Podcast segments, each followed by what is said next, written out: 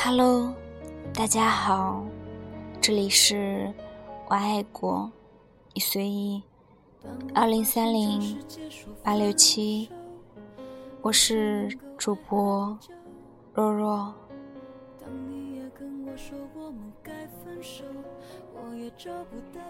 三年前认识一姑娘，当时她二十五岁，一年她告诉我。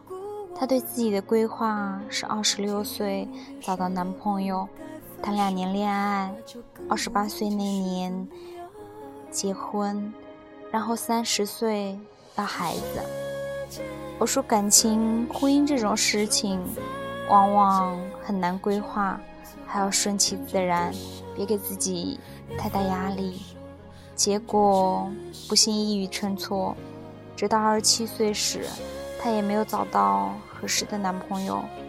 姑娘并不排斥相亲。年初以后，她开始接受了家里安排的相亲，主动寻找相亲机会。但也许应了那一句：“感情的事，并非努力就可以的。”直到上个月，她也没有遇到很有感觉的异性。前两天，她突然找我聊天。我如果不讨厌一个人，但也不是很喜欢一个人，可是对方各方面的条件都看着不错，和这样的男人结婚，能不能幸福？我说你真的那么着急结婚吗？他说，今年我已经二十八了，转眼就到三十，眼看年纪越来越大，可选的余地。越来越小，很担心越到后面也找不到好的。目前身边有几个月前来相亲的对象，当时见面后并没有特别感觉，但是两个人条件挺相当的，所以也没有不来往，就这么有一搭没一搭的聊着。对方今年已经快三十了，家里人也催得比较急。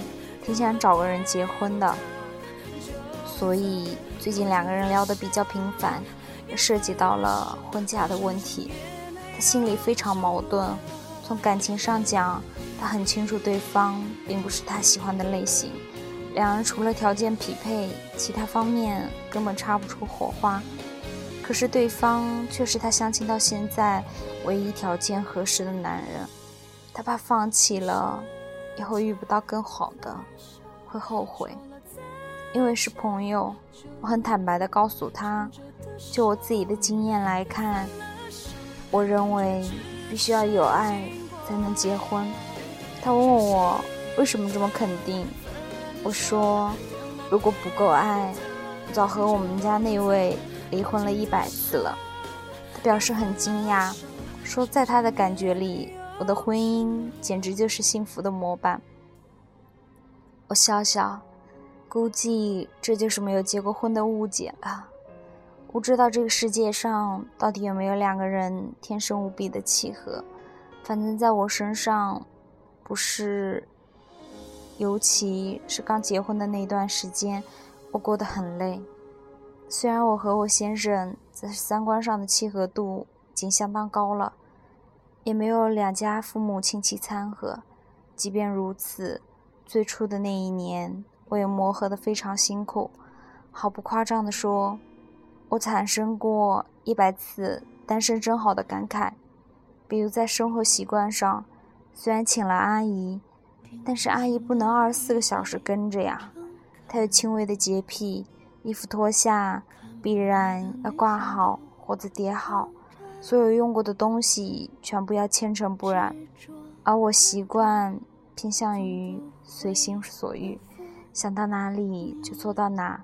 书是东一本西一本，衣服是书房有两件，沙发上有两件。阿姨来不及收拾时，她看不下去就自己帮我刮。就在前两天，我早上洗漱后，她突然对我说：“宝贝儿，我今天要表扬你。”我懒懒地说：“我到底做了什么事情深得你心呀？”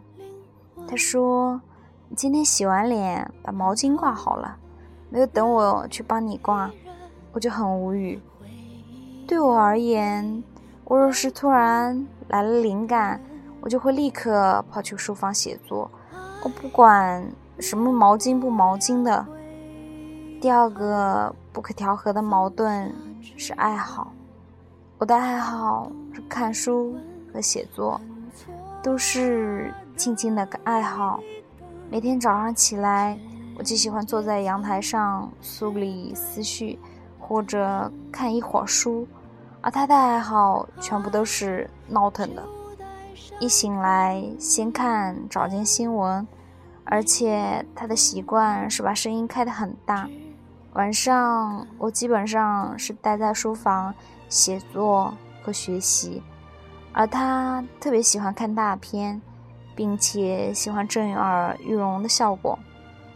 装修时没有想到这个差异，所以我的书房和他看大片的房间只有一墙之隔。只要他一看，我就觉得整个墙都在震，所有的灵感都跑光了。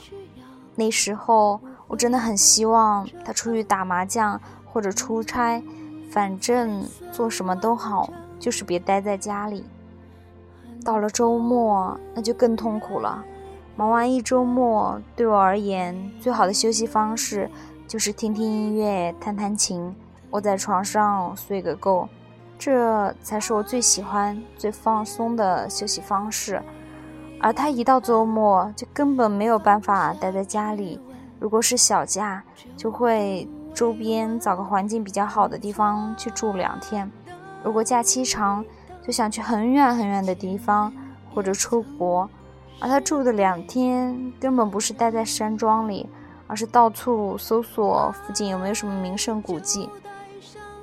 他最大的梦想就是环游世界，而我是那种书就是我的全世界。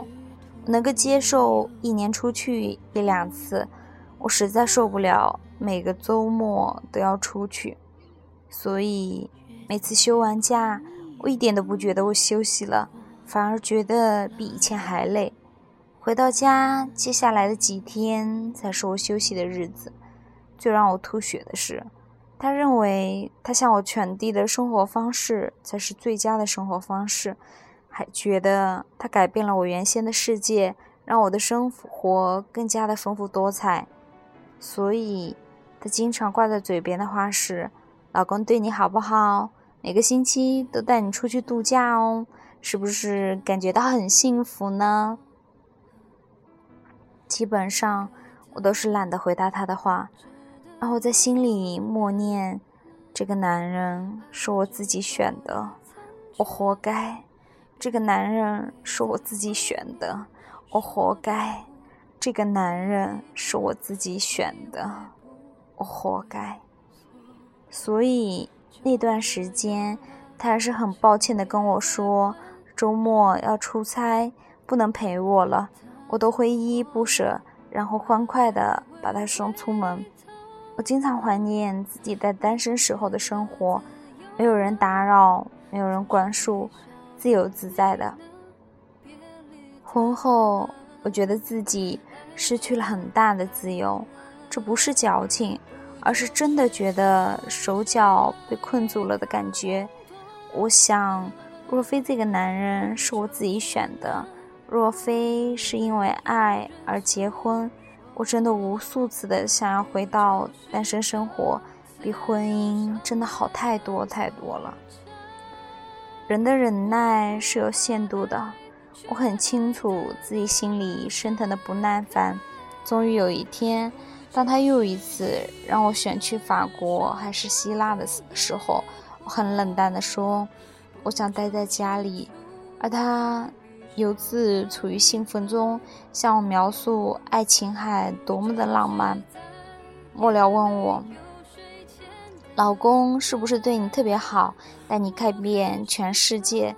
我终于忍不住了，直言相告：如果我喜欢吃梨，而你拼命给我苹果，而且给我拉一车的苹果，叫我把它吃掉，你认为我会觉得幸福吗？对一个人好，不是以为自己觉得很好的方式都是他的，而是以他觉得舒适的方式。难道你真的看不出来我不喜欢吗？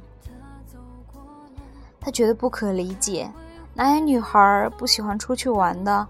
我说我不排斥出去玩，但是我很烦老是出去玩。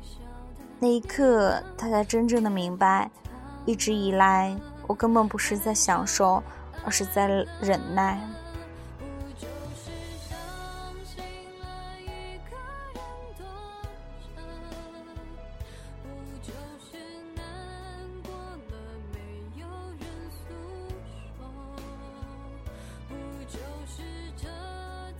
从那以后，周末很少再出去了。我东西乱扔，再也没有人干涉我，家里开始安静了。没错，这才是我要的婚姻生活。但是我知道，那是因为换他在忍了。每次看到我东西乱放时，他张嘴想要提醒，然后立刻意识到赶紧闭嘴。到了周末，也不再提议去哪里度假，百般无聊，不知道干什么好。大片也看得差不多了，开始看书，但是他对书的兴趣明显没我高，看一会儿基本上就睡着了。我知道他忍得很辛苦，一如我当初那样。那段时间，我经常在想，难道我们的婚姻只能互相忍受吗？我开始去想，有他的好。自从和他在一起，我的生活习惯。变好了不少，由于一直跟他到处跑，眼界和见识也不知不觉的提高了。有更多的时候，他会给我各种各样的感动。当我生病时，他会彻夜不眠的照顾我；当我无助时，他会给我无数的勇气；当我遇到责难时，他永远都会在我的身边。所以，婚姻中有没有爱实在太重要了。对于大部分人来讲，就算再情投意合，进入婚姻后，也要经过很长的一段时间磨合。试想，婚姻中没有爱，你凭什么去要忍受另一个人？又不是一个人不能过，何必去过自己不想要的生活呢？好了，今天节目到这里就要结束了，我要和大家说晚安喽。大家拜拜喽，晚安。